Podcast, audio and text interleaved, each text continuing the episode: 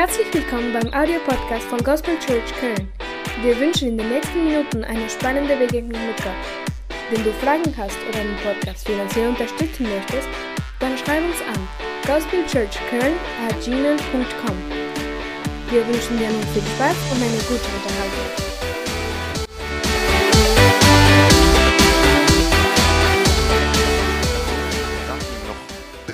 und lasst uns einfach jetzt zusammen kurz beten. Ich bitte euch, für die, die können, aufzustehen. Für die, die können, ist kein Muss. Ne? Okay, lasst uns unsere Augen schließen und lasst uns zusammen beten. Halleluja. Lasst uns Jesus erheben. Lasst unsere Herzen jetzt vor dem Thron Gottes geben. Halleluja. Lasst uns gemeinsam beten im Namen Jesus. Vater Gott, wir danken dir jetzt für diesen Augenblick, Herr. Ja, Herr, in deiner Gegenwart ist Freiheit, Herr. Wir wollen, Vater Gott, nah an deinem Herzen sein, Herr. Wir wollen keine Tradition machen, Herr, aber wir wollen, Vater, dich begegnen, Herr. Und wir wissen, wenn wir dich begegnen, Herr, dann ist Veränderung da. Wenn wir dich begegnen, Herr, dann werden viele Dinge klar, die uns nicht vorher klar waren, Herr. Und ich bete auch jetzt in diesem Moment, Herr, wo wir dein Wort hören werden, Herr, dass du, Vater Gott, unsere Herzen frei machst, Herr von, von, von aller Schuld her, von jeder Anklage, von jeder Müdigkeit her. Wir beten, dass heute Ketten fallen und dass heute Freiheit geschieht im Namen Jesus, Herr. Halleluja, jede, jede schlechte Atmosphäre in deinem Herzen soll jetzt gehen, Herr. Und ich bete, dass die Herzen offen sind und frei sind, Herr, um dein Wort zu verstehen, Herr. Denn wir wissen, wenn du, Jesus, wirkst, Herr, da ist Freiheit. Wenn du, Jesus, wirkst, Herr, da ist Veränderung. Wo du, Jesus, wirkst, Herr, da ist Erneuerung, Herr. Und wir wollen das heute erleben, Herr, jetzt in deiner Gegenwart. Halleluja. Danke, Jesus, für das, was du jetzt bewirkst. Fülle heute dein Volk, begegne dein Volk heute, Herr. Und dass du unsere Gedanken erneuerst, Herr. Spreche zu uns, Herr. Dein Wort sagt, du sandtest dein Wort und dein Wort heilte sie, Herr. Und du möchtest uns heilen, Herr. Danke, Jesus. Du möchtest klar in unser Leben reden, Herr. Und wir haben das Privileg, von deinem Wort zu hören, Herr. Und dafür sind wir dir dankbar, Jesus. Halleluja. Halleluja.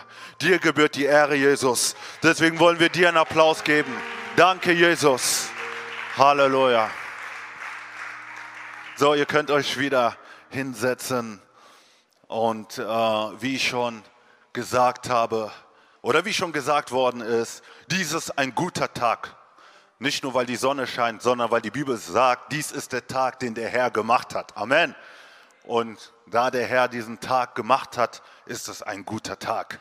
Und ähm, wie schon gesagt worden ist, heute haben wir einen Gastprediger. Dr. Alfred Meyer ist mein alter Dozent, ähm, genau in Kirchengeschichte und Mission und ist auch Missionar in Mali, war 20 Jahre in Mali, aber ist jetzt auch hier wieder in Deutschland und ähm, Genau, wir haben das Vorrecht, heute von ihm zu hören. Und ähm, ich durfte auch geprägt werden für ähm, ja, circa drei, vier Jahre, genau im Theologischen Seminar Rheinland. Und das hat mir auch geholfen, vieles zu verstehen, um auch, sage ich mal, mich in meinem geistlichen Leben zu entwickeln. Und ein paar Mal durfte ich auch nach Mali mit Dr. Alfred Meyer, ähm, um dort auch ein bisschen zu helfen von dem, was er schon gemacht hat ähm, in Mali. Und äh, wir wissen, es ist ein muslimisches Land, aber da passiert sehr viel. Und äh, ja, Gott gebraucht ihn und seine Frau dort. Und es ist nicht selbstverständlich, aber sie sind den Ruf ähm, gehorsam gewesen und sind den Ruf nachgegangen. Und ich glaube, darum geht es, dass wir letztlich wirklich das machen, was Gott von uns erwartet, nicht um das, was wir uns vorstellen und denken. Wir haben viele Vorstellungen, viele Visionen, viele Träume, aber was noch viel wichtiger ist, der Stimme Gottes zu gehorsam zu sein. So, ohne weiteres möchte ich einfach Dr. Alfred May nach vorne rufen und er wird uns heute das Wort verkündigen. Ja, hallo, schönen Nachmittag. Wir freuen uns, dass wir hier sein können, meine Frau Christiane und ich. Wie Dati schon gesagt hat, wir haben schon manches Mal ein Stück Wegstrecke zurückgelegt, äh, so in verschiedenen Rollen. Ich als Lehrer, er als Schüler, äh, dann als Kollegen sind wir gemeinsam in Mali gewesen, in Westafrika. Und äh, das waren immer tolle Erfahrungen. Dati ist ein sehr begabter Mann und ich kann von ihm lernen, er kann von mir lernen. Und so ist Gemeinde. Dafür ist Gemeinde da dass wir nicht alleine kommen und äh, nach oben schauen und äh, uns freuen darüber, was Jesus für mich persönlich und nur für mich gemacht hat, sondern dass wir uns darüber freuen, dass Jesus uns zusammengestellt hat. Denn er will Großes tun mit uns, mit seiner Gemeinde. Und das können wir nur tun, wenn wir begreifen, was Gemeinde eigentlich wertvoll ist, was sie wertvoll macht und wofür sie da ist in dieser Welt. Und dass ihr in Köln-Mühlheim eine internationale Gospel Church gestartet habt vor einiger Zeit, das ist eine wunderbare Arbeit. Denn äh, ich kann mir vorstellen, das ist nicht einfach. Gemeindegründung an für sich ist ein harter Job. Ich kann davon ein Lied singen. In einem fremden Land, in einer fremden Kultur, in einem muslimischen Kontext, das ist nicht easy. Und in Köln, wo man multikulturell tickt, besonders hier in Mülheim, kann ich mir vorstellen, äh, da ist das auch nicht einfach. Einfach mal so eine Gemeinde zu gründen, die dann aus dem Boden schießt und wächst und äh, groß wird und eine Ausstrahlung hat, das ist viel Arbeit. Aber Jesus Christus, er hat uns diesen Auftrag gegeben, äh, Gemeinde zu gründen. Und wisst ihr, das, was ihr schon hier versucht darzustellen, nämlich eine internationale, eine multikulturelle Gemeinde zu sein, das wird im Himmel groß herauskommen. Denn da werden Menschen aller Nationen, aller Kulturen, aller Völker vor dem Thron Gottes stehen und ihn anbeten. Halleluja. Das ist Gemeinde. Und wenn wir das Privileg haben, das jetzt schon zu starten, dann hat das einen großen Wert, eine große Ausstrahlung für unsere Umgebung. Was macht Gemeinde anziehend? Was macht sie wertvoll? Was unterscheidet uns als Gemeinde Jesu von anderen Organisationen, von anderen Gemeinschaften, die uns umgeben in unserer Stadt, in unserem Land? Es ist das starke Fundament, auf dem wir stehen. Jesus Christus ist unser Herr. Und er hat seinen Vater verlassen. Er hat den Himmel verlassen. Er ist zu uns gekommen auf diese Erde. Er hat alles gegeben. Er hat es bis zum Ende durchgehalten, sein Leben zu geben als Opfer für uns, damit wir in eine Beziehung treten können zu Gott, dem Vater, der uns geschaffen hat. Das ist unser Fundament. Und wir könnten Tag und Nacht uns darüber freuen. Zu Hause in der Gemeinde, wir können Lieder singen von A bis Z. Wir könnten ja darüber staunen. Aber das ist nicht, wo wir stehen bleiben dürfen. Denn diese Botschaft, weil sie so großartig ist, weil sie so einzigartig ist, die Botschaft gehört in die Welt. Die gehört nach draußen. Und Gott will dich und mich dazu gebrauchen. Gott will euch als kleine Gemeinde in Köln-Mühlheim gebrauchen. Gott will jeden von uns gebrauchen, da wo er uns hingestellt hat, dass wir diese großartige Botschaft nach außen strahlen, dass wir sie ausstrahlen, damit Menschen gerufen werden in die Gemeinschaft mit Gott und gesammelt werden in seiner Gemeinde. Die Gemeinde lebt nicht aus der eigenen Kraft. Die Gemeinde lebt der, aus der Kraft unseres Gottes, der uns geschaffen hat, aus der Kraft Jesu Christi, der uns erlöst hat und aus der Kraft des Heiligen Geistes, der uns bewegt und der uns inspiriert, für ihn unterwegs zu sein. Die Gemeinde ist mehr als ein Fußballverein. Die Gemeinde ist mehr als uns eine ethnische Gruppe, aus der wir herkommen. Gott ist mehr als eine Nation, als ein Land, als eine Familie, als ein Clan. Die Gemeinde ist mehr als ein Kegelclub. Sie ist mehr als eine politische Partei. Die Gemeinde, ich hoffe, ihr könnt das oben so ein bisschen nachverfolgen, die Gemeinde ist eine Gemeinschaft und kein Haufen von supercoolen Individualisten. Dass Individuen, dass Persönlichkeiten, dass einzelne Menschen zu der Gemeinde gehören mit ihrem eigenen Profil, das ist völlig normal. Aber wir sind nicht dafür da, dass wir als Einzelne in die Gemeinde kommen, uns das abholen, was wir persönlich brauchen, sondern wir sind als Gemeinde da, gemeinsam unterwegs zu sein, gemeinsam zu wachsen, gemeinsam Gott die Ehre zu geben. Paulus war einer der größten Gemeindegründer des ersten Jahrhunderts. Und wenn wir heute Gemeinde gründen, wenn wir heute in der Welt missionarisch unterwegs sind, dann suchen wir uns immer bei Paulus ein Vorbild. Der erste, den wir bemühen und sagen, wo können wir am meisten verlernen, ist Paulus. Was hat Paulus gesagt? Wie hat Paulus das gemacht? Und wie war er unterwegs? Und das ist gut so. Paulus gehört zu den Autoren im Neuen Testament, der die meisten Schriften verfasst hat. Er war halt einer, der gerne schrieb, ja, der seine Erfahrung reflektiert hat und das niedergeschrieben hat. Und wir profitieren heute davon. Und äh, Paulus war jemand, der die Gemeinde in Korinth, einer Stadt, die heute in Griechenland liegt, gegründet hat. Er selbst war unterwegs. Korinth ist eine Hafenstadt, eine Hafenstadt, die sehr heterogen zusammengesetzt ist. Äh, da gab es Leute, die unterschiedlichen wirtschaftlichen, sozialen Schichten zugehörten, unterschiedlichen Ethnien. Es gab Prostituierte, es gab Sklaven, die im Hafenviertel gearbeitet haben. Es gab Chefs, große Boss, die stinkreich waren. All die lebten zusammen in Korinth. Und die Gemeinde Jesu, die Hauskirchen, die es in dieser Stadt gab, reflektierten diese vielfältige Zusammensetzung in der Stadt.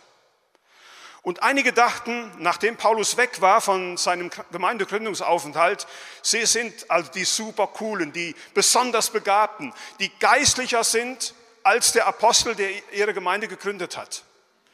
Äh, die besonders sich begabt sahen mit dem Heiligen Geist. Die sagten, wir sind geistlich reifer als andere. Wir können Wunder tun, andere können das nicht. Und das sind so Leute, die dann auf der Wolke sieben schwebten, ja, so ein bisschen abgehoben vom Boden und vergessen hatten, dass sie geerdet sind. Dass die Gemeinde eine Gruppe ist von Menschen, die den Blick haben muss für das, was real in der Gesellschaft passiert. Sie taten sich schwer im Umgang mit sozial Schwachen. Sie taten sich auch schwer im Umgang mit Leuten, die noch nicht so geistlich gewachsen waren. Die guckten so ein bisschen darauf herab und sagten, das musst du doch wissen. Hast du das noch nicht verstanden, wie das so ist mit dem Glauben und dem Wirken Gottes in deinem Leben? Das kann man nicht auf einmal wissen. Das muss man lernen. Und eine Gemeinde ist auch ein Lebensraum, eine Lerngemeinschaft. Jeder von uns hat ein unterschiedliches Niveau. Ich habe Theologie studiert. Ich habe einen Doktor in Theologie. Aber das heißt doch nicht, dass ich alles weiß. Das heißt doch nicht, dass ich schon alles umgesetzt habe, dass ich weise geworden bin, dass ich alle Erfahrungen habe und die einfach so mitteilen könnte. Jeden Tag müssen wir dazulernen. Und es ist gut, auf dem Boden der Tatsachen zu bleiben und demütig zu sein, zu sagen, ich bin nie größer als mein Meister. Ich bin immer ein Jünger. Ich bin ein Lehrling, ein Azubi, der hinterherläuft, der von anderen lernt, der von seinem Herrn lernt. Aber es gab einige in Korinth, die hatten da Schwierigkeiten in diesem Bereich. Die Einheit der Gemeinde stand durch dieses Gehabe auf dem Spiel. Die Leute dachten, ich habe Erkenntnis, ich lese regelmäßig in der, in der Schrift, ich besuche den Gottesdienst regelmäßig und das reicht. Also geistliche Erkenntnis, geistiger Fortschritt, ein bestimmtes Niveau zu haben, intellektuell zu werden, das war für sie ganz wichtig.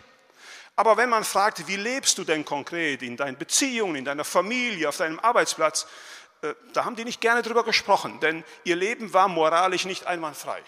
Das können wir ganz genau in den Korintherbriefen nachlesen, was sich da alles zugetragen hat.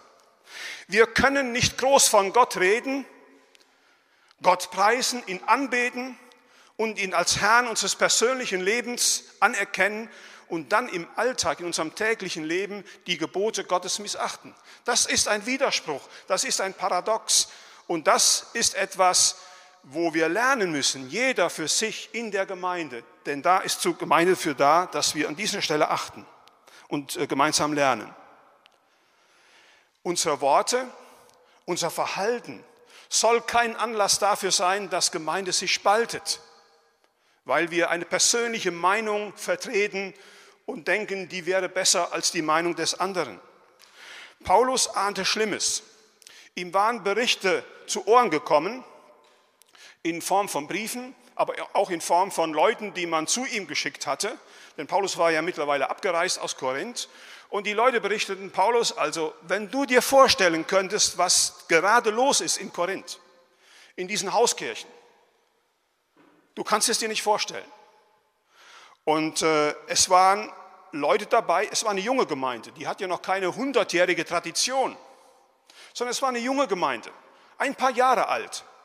Und es ist gefährlich für eine junge Gemeinde, wenn sich schon in der frühen Zeit so Spaltungen, Fraktionen bilden und äh, eine Krüppchenbildung, ein Clan hier, ein Clan dort. Und genau das war passiert in dieser jungen Gemeinde in Korinth.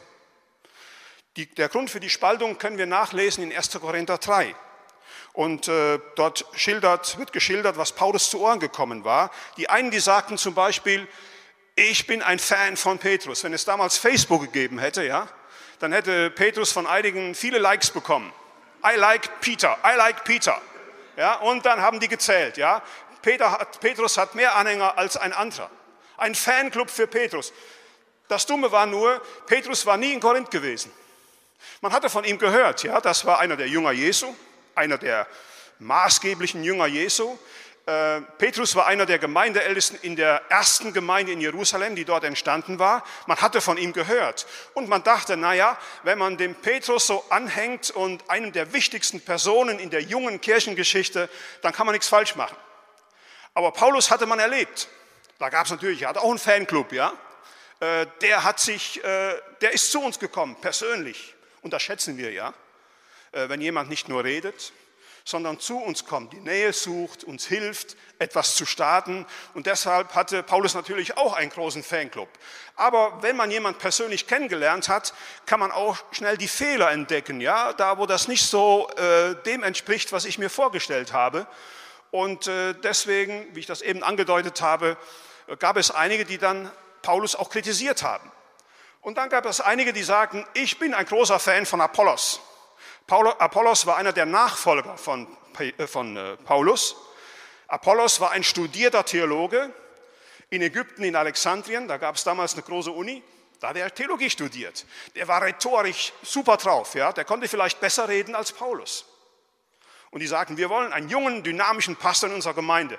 Wir liken Apollos. Und man sah sich um in der Gemeinde. Es entstanden Spaltungen. Fraktionen. Die Gemeinde hat ihre Einheit verloren. Und wenn eine Gemeinde ihre Einheit verliert, verliert sie ihre Kraft. Wenn die Gemeinde sich nach innen konzentriert und jeder guckt, zu wem gehört wer, dann verlieren wir den Fokus auf das zu setzen, was unser eigentlicher Auftrag ist.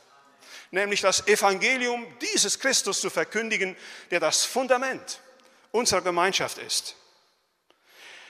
Und Paulus erkennt diese Situation, diese Entwicklung als ein schwerwiegendes Problem. Das Problem an dieser Stelle war, dass Unstimmigkeiten entstanden waren. Und da, wo Unstimmigkeiten entstehen, da ist meistens eine Sache der Grund. Wenn ein individueller Standpunkt als allgemeingültig verkauft und dargestellt wird. Wenn jemand sich hinstellt und sagt, so wie ich das sehe, so wie ich denke, so wie ich das gerne machen würde, so solltet ihr das alle machen. So funktioniert Gemeinde nicht. Und dadurch entsteht ein Geist des Beurteilens und des Verurteilens. Wenn du aus deinem persönlichen Standpunkt, wenn daraus eine Erwartung entsteht, dass andere auch so denken müssen, dann steht die Einheit der Gemeinde Jesu auf dem Spiel. Und wir fragen uns, wie hat Paulus reagiert? Ich möchte euch einige Verse vorlesen aus 1. Korinther 12, äh, ab Vers 19. 1. Korinther 12, ab Vers 19. Da schreibt Paulus, wenn alles nur ein einzelner Teil wäre, wo bleibt da der Leib? Aber nun gibt es viele Teile und alle gehören zu dem einen Leib. Das Auge kann nicht zur Hand sagen, ich brauche dich nicht. Und der Kopf kann nicht zu den Füßen sagen, ich brauche euch nicht. Ja, im Kopf wird gedacht, im Kopf werden Theorien entwickelt und im Kopf werden Dinge zusammengefasst, die wichtig sind. Aber es sind immer noch die Füße, die diese Botschaft dann nach außen tragen müssen. Ja, es ist logisch für uns, äh, dass der Kopf nicht zu den Füßen sagen kann, Füße brauche ich nicht. Es reicht, wenn ich hier stehen bleibe und mir meine Gedanken mache. Jeder, jeder versteht, dass äh, so Gemeinde nicht funktioniert und dass so eine Botschaft nicht nach außen getragen werden kann. Also Paulus benutzt hier das Bild vom menschlichen Körper, um etwas Entscheidendes deutlich zu machen, was Gemeinde ausmacht, was Gemeinde wertvoll macht. Die Gemeinde ist keine bloße Ansammlung von einzelnen Gläubigen, sondern ein Leib, wie ein Körper, der nur als Ganzes funktioniert. Die Gemeinde ist ein Kollektiv, eine Gemeinschaft. Und in dieser Gemeinschaft gibt es eine gemeinsame Mitte. Und die ist Jesus Christus. Und wir dürfen nie vergessen, das ist nicht nur ein Name. Das ist nicht nur einer, der ein Programm abgeliefert hat, hat, dass wir alle unterschreiben und sagen, okay, wir sind jetzt alle Fans von Jesus Christus und äh, wir nennen uns Gemeinde des Jesus Christus. Sondern der hat sein Leben gegeben, liebe Leute. Ein paar Gottesdienste besuchen, ein paar Gebete sprechen, die wir gegen den Himmel schleudern. Gott leidet darunter, wenn wir aus der Gemeinde eine Show machen. Wenn Jesus nicht wirklich die Mitte unseres Lebens ist, wenn wir nicht wirklich uns bewusst machen, wer dieser Jesus Christus ist. Die Augen schließen und sich einfach bewusst zu machen, da ist einer, der war bei Gott. Der hat Himmel und Erde mit erschaffen. Der hat alles, was man sich wünschen kann. Er war Herrscher über diese Welt. Und der entschließt sich mit dem Vater zu sagen, ich muss darunter zu den Menschen, die wir geschaffen haben, weil die kommen alleine nicht klar. Er verlässt den Himmel, die Ehre des Vaters und kommt zu uns Menschen. Und im Philipperbrief Kapitel 2 ist das sehr deutlich zu lesen. Er hält diese Privilegien, diese Vorrechte, die er hat, die hält er nicht wie ein Raub fest, ja? den er gestohlen hätte, den er jetzt auf jeden Fall schützen und konservieren will. Sondern er sagt, das lasse ich da. Jesus hätte jederzeit auf seine Rechte zurückgreifen können. Aber er verzichtet bewusst darauf und sagt, ich werde Mensch unter Menschen. Und dieser Jesus Christus, dieser Gott, der Mensch geworden ist, das ist die Mitte unserer Gemeinde. Und weil wir diese Mitte haben, sind wir als Gemeinde so wertvoll. Und weil wir diese eine Mitte haben, verbietet es sich, dass wir auf das gucken, was wir können, was wir einbringen, was wir vielleicht besser können als der andere. Das macht Gemeinde kaputt. Aber der Blick auf Jesus, dieser Blick eint uns und macht uns stark als Gemeinde. Und dieser Jesus Christus möchte, dass wir unser Leben ganz ihm zur Verfügung stellen, weil er den Ausweg geschaffen hat, weil er uns einen Auftrag gegeben hat weil er am Kreuz gestorben ist, diesem Ort des unendlichen Leidens. Er ist die Grundlage, er ist die Hoffnung für mein Leben, er ist die Mitte der Gemeinde. Das ist das, was uns verbindet. Seid ihr damit einverstanden? Jesus Christus, der gestorben ist, der auferstanden ist, das ist die Mitte, nicht nur unseres persönlichen Lebens. Er ist hier die Mitte unserer Gemeinschaft, unseres Kollektivs, was wir Gemeinde nennen. Und das ist wichtig, dass wir das begreifen. Deswegen ist es nicht wichtig, dass wir in der Gemeinde eine Einheitsmeinung vertreten, dass jeder gleich denkt, aber dass wir nie die Mitte verlieren. Das ist wichtig. Die Gemeinde ist mehr als ein gemeinsames Projekt. Und wisst ihr, in der Gemeinde schließen wir uns nicht zusammen wie in einem Verein, dass wir sagen, Mensch, hier wird Fußball gekickt, das mag ich auch, also werde ich Mitglied in einem Fußballverein in einem Club oder ein anderer Verein. Nein, ich bin nicht derjenige, der, es, der die Entscheidung getroffen hat, zu einer Gemeinde zu gehören, sondern ich werde zusammengeschlossen mit anderen, um Gemeinde Jesu Christi zu bilden. Ich werde zusammengeschlossen. Ich, Jesus Christus hat mich gerufen, sagt, du bist Teil meiner Gemeinde. Aber da gibt es schon ein paar andere, mach dich darauf gefasst, die denken vielleicht nicht so wie du. Aber die habe ich auch gerufen die gehören auch zur Gemeinde. Jesus ruft dich und mich und er guckt nicht, ob wir zusammenpassen. Er macht uns passend. In der Gemeinde schließen wir uns nicht zusammen, wir werden zusammengeschlossen. Jesus verbindet uns und das ist die einzige Chance, dass Gemeinde überleben kann. Dass Gemeinde schon über 2000 Jahre existiert. Das Geheimnis liegt daran, dass man sich entscheidenden Punkten in den Krisen, äh, der Gemeinde in der Geschichte bewusst gemacht hat, Jesus ist die Mitte. Nicht unsere Theologie, nicht unsere Meinung, nicht unsere Herkunft, nicht unsere Tradition, nicht das, was wir denken, nicht unser Standpunkt. Das macht Gemeinde wertvoll, es macht sie stark. Wenn in einem Verein mir Dinge nicht passen, dann kann ich wieder austreten. Ja? Aber Jesus stellt uns in seine Gemeinde, zur weltweiten Gemeinde Jesu kann ich nicht mehr austreten. Wer würde Jesus den Rücken kehren wollen? Wir können eine Ortsgemeinde verlassen, weil wir sagen, das gefällt uns da nicht, ja? Aber jeder sollte sich fragen, ob er dann noch der Verantwortung gerecht wird. Wenn Gott uns gerufen hat, in einer Gemeinde, zu seiner Gemeinde gerufen hat, heißt das immer vom Verständnis des Neuen Testamentes her, dass er uns auch in eine Ortsgemeinde hineingestellt hat. Mitglied der weltweiten Gemeinde Jesu zu sein, das klingt so großartig, ja? Aber es muss konkret werden. Es muss geerdet sein, ja? Ich muss, wenn ich sage, ich gehöre zur Gemeinde, sagen können, mit beiden Füßen stehe ich in der Gemeinde, in der Gospel Church in Köln-Mühlheim. Das ist meine Gemeinde. Das ist der Ort, wo ich das Wesen der Gemeinde Jesu ausstrahlen möchte. Deswegen ist Verbindlichkeit wichtig. Deswegen ist Verantwortung wichtig, die wir übernehmen für die Gemeinde. In einer Gemeinde kann sich nicht jeder abholen, das, was er so braucht. Die Gemeinde ist ja kein Supermarkt. Ja, wir sind auf der, auf der Herfahrt hierher, da gibt es ja die vielfältigsten Geschäfte und Supermärkte, äh, in denen man die unterschiedlichsten Waren einkaufen kann.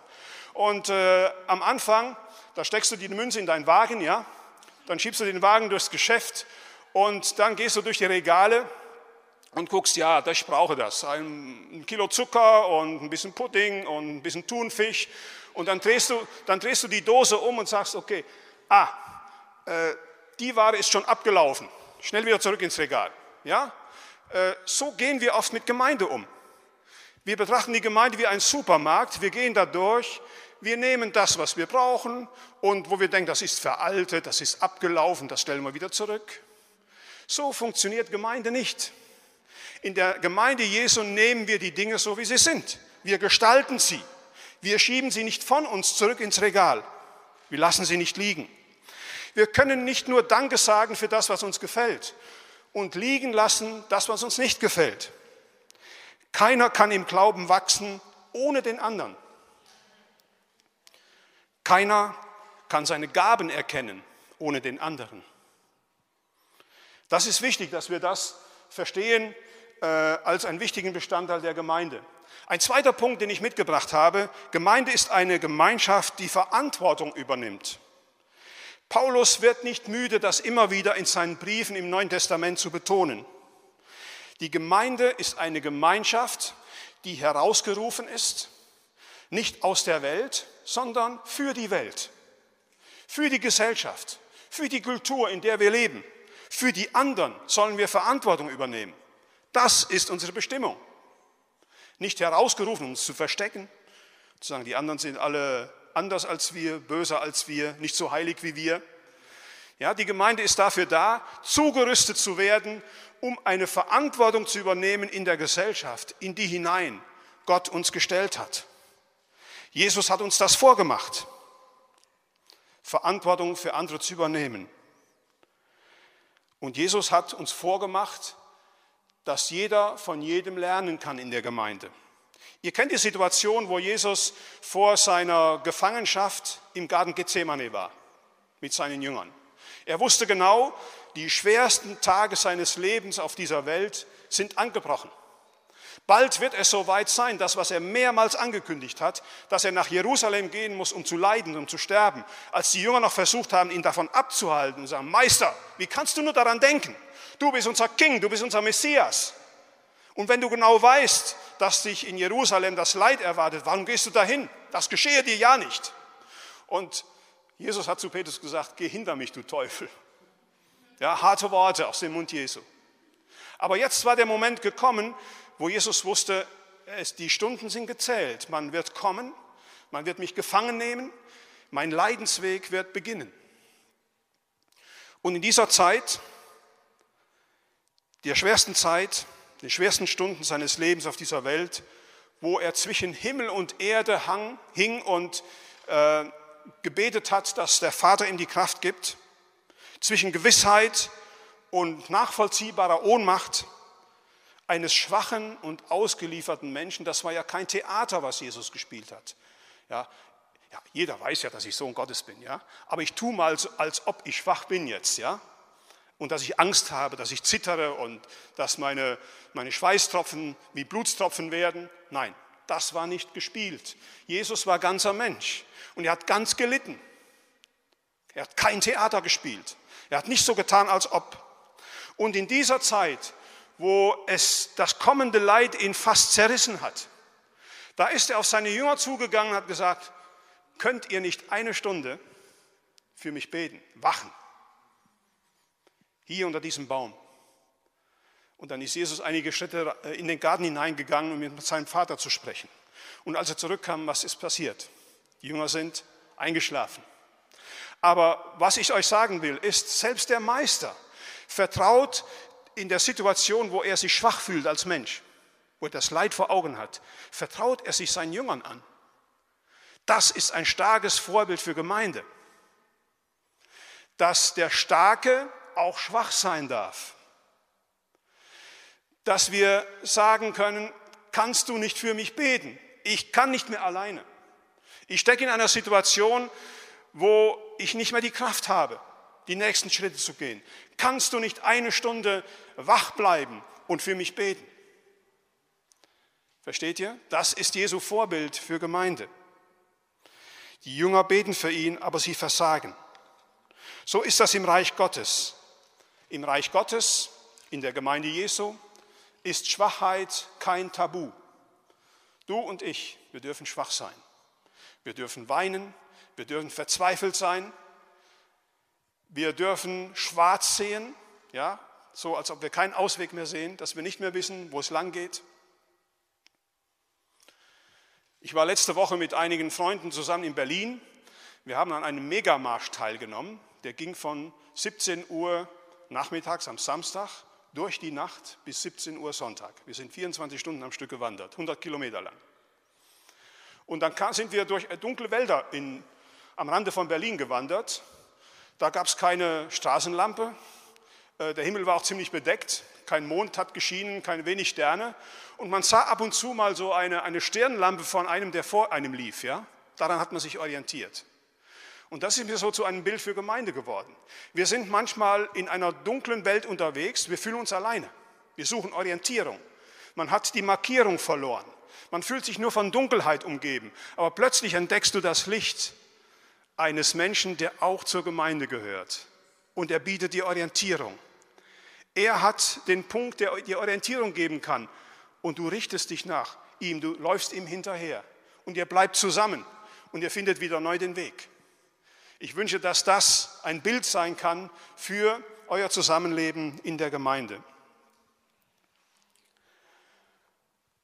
Paulus schreibt weiter in 1. Korinther 12 ab Vers 22, gerade die Teile des Körpers, hört genau zu, gerade die Teile des Körpers, die schwächer scheinen, sind besonders wichtig. In welchem Verein dieser Welt hört ihr solche Sätze? wo es immer um Leistung geht, um Stärke geht, um Macht geht. Gerade die Teile des Körpers, die schwächer scheinen, sind besonders wichtig.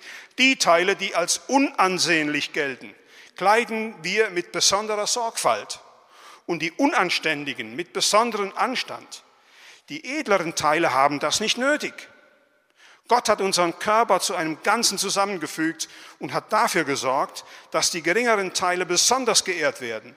Denn er wollte, dass es keine Uneinigkeit im Körper gibt, sondern jeder Teil sich um den anderen kümmert. Das ist ein starkes Bild von Gemeinde.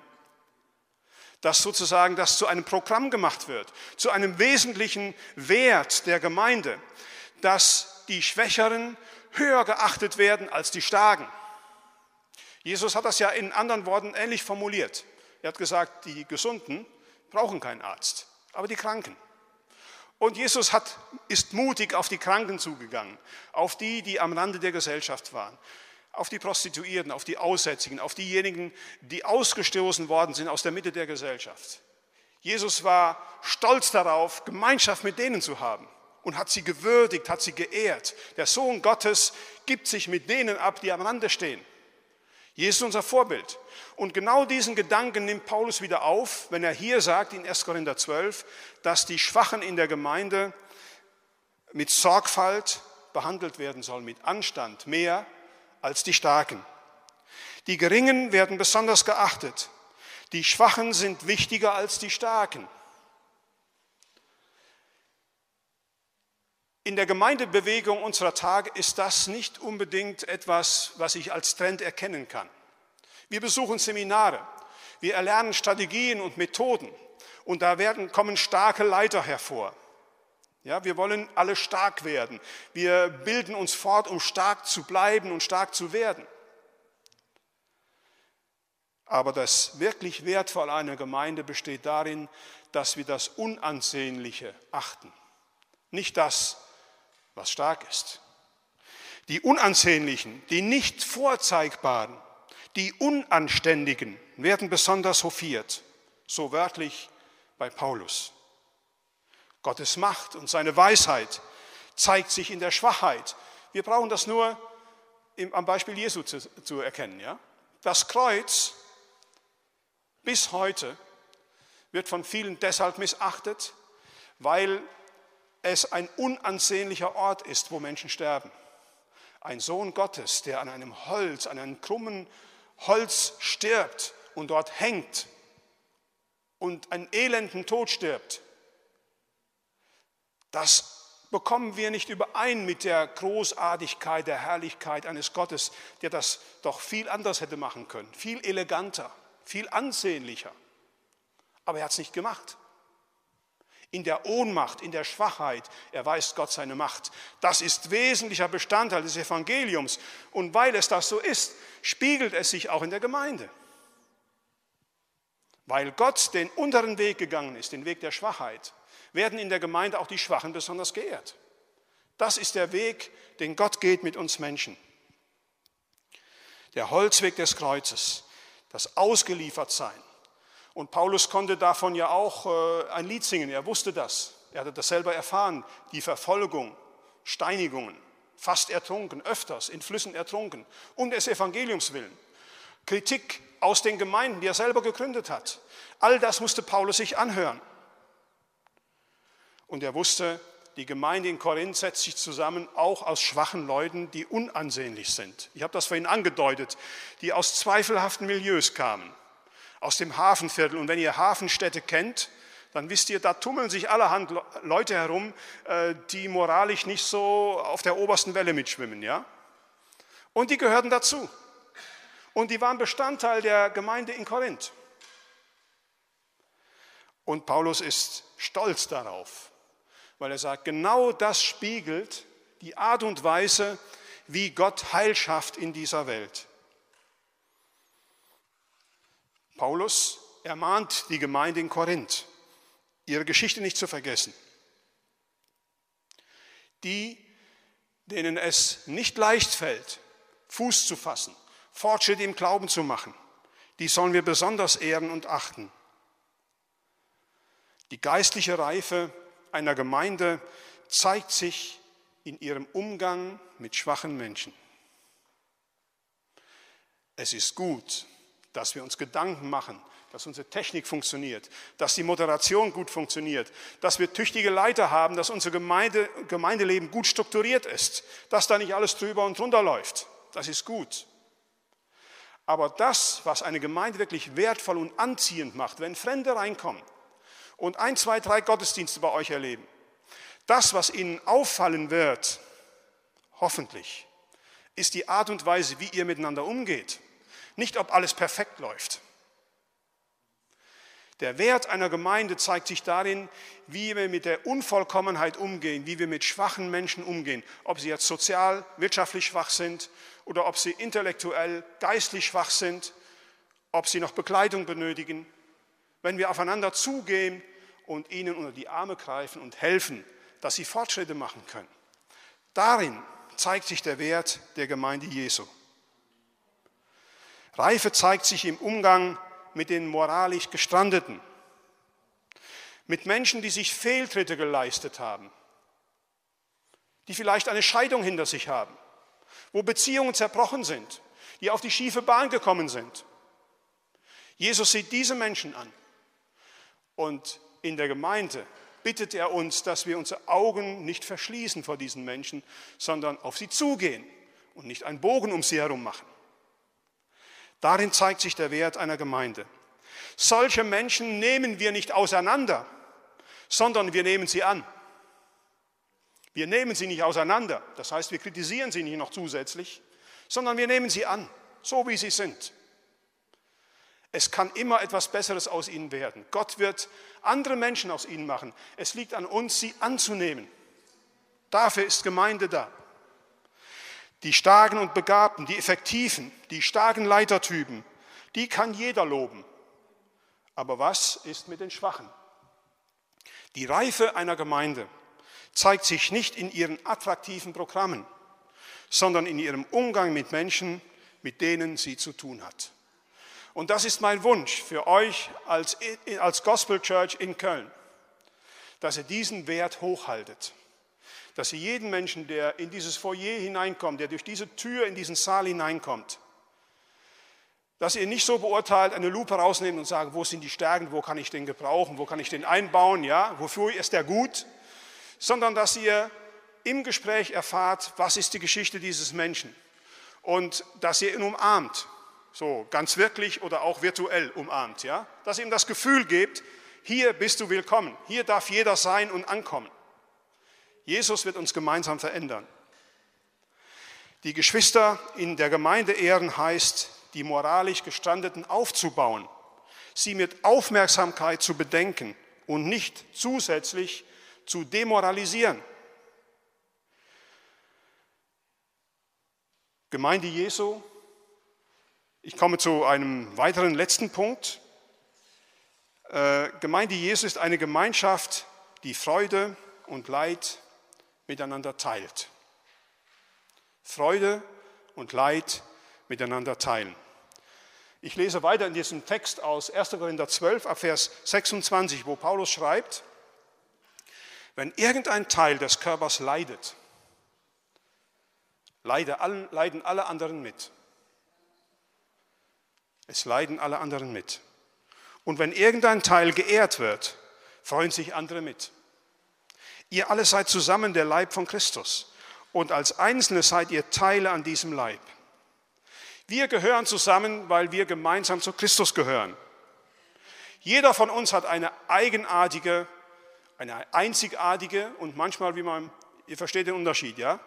Eigen, einzigartige und eigenartige Persönlichkeit. Wir haben unsere Eigenarten. Man denkt, naja, äh, der hat so seine, seine Tücken und seine Schwächen, seine Schwachstellen. Ja, jeder von uns hat Stärken und hat Schwächen. Und als solche gehören wir zu der einen Gemeinde Jesu. Wir gehören zusammen. Jeder von uns hat individuelle Bedürfnisse. Das leugnet Paulus nicht. Aber es kommt in der Gemeinde nicht darauf an, dass wir, dass unsere individuellen Bedürfnisse gestillt werden, sondern dass wir als Gemeinschaft stark werden. Das ist das eigentliche Ziel. Und wenn wir als Gemeinschaft stark werden, dann sind wir auch als Einzelne stark. Das habe ich in Mali gelernt. In der afrikanischen Kultur ist das so. Da zählt nicht der Einzelne mit seinen herausragenden Möglichkeiten. Er wird direkt abgesägt. Ja? Wenn er denkt, er wäre etwas Besseres und er müsste das herausstellen. Nein, der Einzelne wächst im Kollektiv, in der Gemeinschaft. Die Gemeinschaft macht den Einzelnen stark. Und dann kann er die Gemeinschaft nach vorne bringen. Das ist die vornehmliche Aufgabe des Individuums in der afrikanischen Kultur, dass er die Gemeinschaft stark macht. Davon können wir sehr viel lernen. Das ist auch ein Grundprinzip der Gemeinde Jesu. Bedürfnisse. Wenn der Tod liebe Menschen aus unserem Leben reißt, wenn eine Lücke entsteht, dann teilen wir in der Gemeinde solche Lücken. Wir sind füreinander da indem wir telefonieren, indem wir uns einander besuchen, indem wir uns in den Arm nehmen, indem wir miteinander weinen. Wenn einer unserer Kinder die Prüfung verhaut, in der Schule nicht klarkommt, dann gucken wir uns in der Gemeinde um und fragen, wer kann Hausaufgabenhilfe leisten. Ganz praktisch. Der Einzelne macht mit seiner Begabung die Gemeinschaft stark. Ganz praktisch. Dann teilen wir diese Sorge, wir machen einander Mut wenn uns persönlich die inneren Zweifel quälen. Wir haben gebetet um Heilung, um ein Wunder, um Fortschritt im Glauben. Wir haben um eine Arbeitsstelle gebetet, um einen Studienplatz. Aber es hat sich nicht so erfüllt, wie wir uns das gewünscht haben im Gebet. Und dann kommen vielleicht innerlich die Zweifel. Sag, bin ich noch richtig unterwegs in meinem Glauben? Glaube ich noch richtig? Wieso kommt es, dass der Zweifel so stark wird in meinem Herzen? Solche Phasen werden kommen, ihr Lieben. Und dann ist die Frage, wie fangen wir diese Zweifel auf in der Gemeinde? Ich glaube, zu einem Grundprinzip der Gemeinde Jesu gehört es, dass wir mitzweifeln, dass wir ein offenes Ohr haben für die Zweifel des anderen, dass wir die Fragen stehen lassen und nicht direkt mit Bibelstellen um uns herumschlagen und sagen, du musst das lesen und jenes glauben, dass wir lernen, miteinander im Zweifel unterwegs zu sein. Das macht Gemeinde wertvoll. Wenn die feuchte Kälte, der Nebel des Zweifels sich in unser Herz hineinschleicht, wenn wir vielleicht innerlich sagen, ich hänge meinen Glauben an den Nagel. Es ist alles nur eine Illusion. Wie gehen wir dann miteinander um? Wir holen nicht Argumente aus dem Koffer, wir stellen uns nicht über den Zweifel, sondern neben den Zweifel der Schwester und des Bruders. Mitten unter den Zweifel. Wir leiden mit ihm wegen seiner Zweifel. Das macht Gemeinde wertvoll.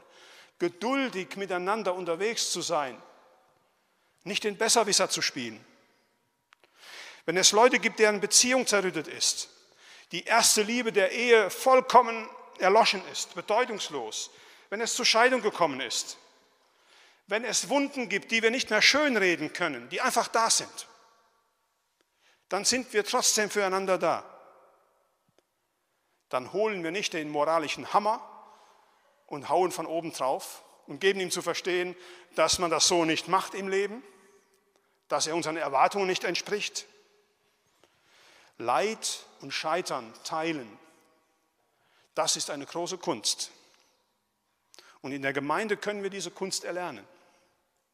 Machen wir uns auf den Weg, das zu lernen. Das ist ein wertvolles Gut. Und wenn wir das gelernt haben und Leute zu uns kommen, zu sagen, Mensch, da gibt es Leute, die passen aufeinander auf. Die sind gemeinsam unterwegs, wenn sie sich freuen, wenn sie gemeinsam Hochzeiten feiern. Die sind auch gemeinsam unterwegs, wenn, wenn es Leute gibt, die, wo es absolut zusammengekracht ist in ihrem Leben. Dann wird unsere Gemeinde anziehend und wertvoll sein. Der größte Wert und die Tragfähigkeit der Gemeinde steht und fällt mit der Offenheit, Leid und Trauer Scheitern, aber auch Freude und Erfolg miteinander zu teilen. Dazu brauchen wir Mut. Den Mut, schwach zu sein. Uns nicht nur im Gebet Jesus anzuvertrauen, sondern uns auch einander anzuvertrauen. Und das braucht Verbindlichkeit. Ja? Ich werde mich nur einem Menschen anvertrauen, von dem ich weiß, der steht zur Gemeinde. Der übernimmt Verantwortung in der Gemeinde und der hat mein Vertrauen verdient. Ihm werde ich mein Herz öffnen. Ihm werde ich meine Gedanken des Zweifels sagen. Und deswegen ist es so wichtig, dass wir als Gemeinde verbindlich zueinander stehen, dass wir eine feste, starke Gemeinschaft bilden, weil Gott zu uns steht, weil Jesus Christus zu uns steht, in allen Situationen. Ich habe euch zum Schluss der Predigt eine äh, PowerPoint mitgebracht mit einem Lied und einigen Bildern und Texten dazu. Das Lied heißt Lean on Me von Bill Withers. Das war ein Soul-Sänger aus den USA in den 70er Jahren. Und äh, dieser Text, der haut mich jedes Mal um, wenn ich den höre. Und ich denke, der könnte auch in der Bibel stehen. Hört euch den an.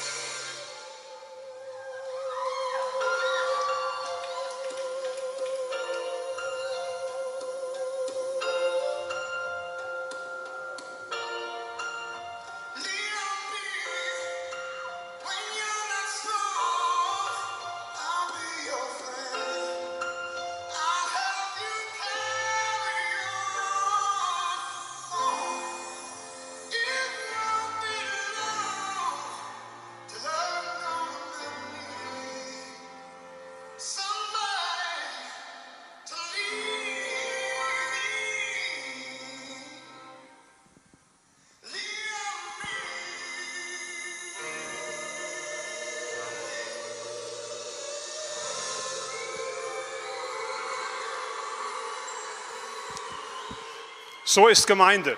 Wenn wir jemanden brauchen, an dem wir uns anlehnen können, such dir eine Schwester, einen Bruder. Jesus hat sich bei den Jüngern Hilfe gesucht. Ich möchte beten. Lieber Herr, ich danke dir dafür, dass du der Grund unserer Gemeinde bist, unserer Gemeinschaft bist. Danke, dass du die Gemeinschaft des Vaters verlassen hast, damit wir Gemeinschaft mit dem Vater haben können und damit unsere Gemeinschaft untereinander in der Gemeinde gut gelingen kann. Danke, dass du dein Leben gegeben hast, dass du uns ein Vorbild geworden bist. Ich danke dir für Apostel wie Paulus, die sich dafür eingesetzt haben, ein Leben lang, dass Gemeinden entstehen, die sich dafür eingesetzt haben, dass die Einheit in der Gemeinde gewahrt bleibt, die sich dafür eingesetzt haben, dass die Gemeinde Verantwortung übernimmt, innerhalb der Gemeinschaft, aber auch nach außen. Dass dieses starke Evangelium, was unser Leben erneuert hat, dass dieses Evangelium nach außen getragen werden kann, glaubwürdig. Nicht nur durch Worte, sondern durch Taten, durch gute Beispiele.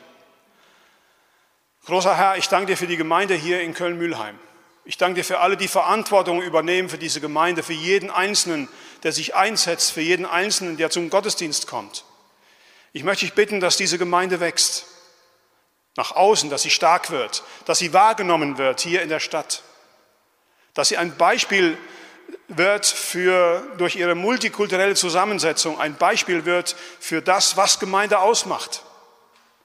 Dass Einheit bestehen kann in der Vielfalt. Herr, ich möchte dich bitten, dass diese Gemeinde stark wird, nach außen und nach innen, dass sie wächst, dass der Zusammenhalt gestärkt wird, dass der Geist der Verbindlichkeit und der Verantwortung wächst füreinander, dass wir lernen, sensibel zu sein, offen zu werden für die Schwächen des anderen und dass wir einander stärken können. Lass uns Schultern sein, an die man sich anlehnen kann.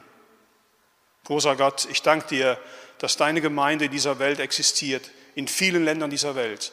Und ich möchte dich bitten, dass du uns die Kraft gibst, ein gutes Beispiel zu sein für deine Liebe und die Vergebung, für Harmonie und für das barmherzige Miteinander umgehen. Dich loben wir, unseren großen Gott. Wir hoffen, Amen. dass dir die Predigt weitergeholfen hat.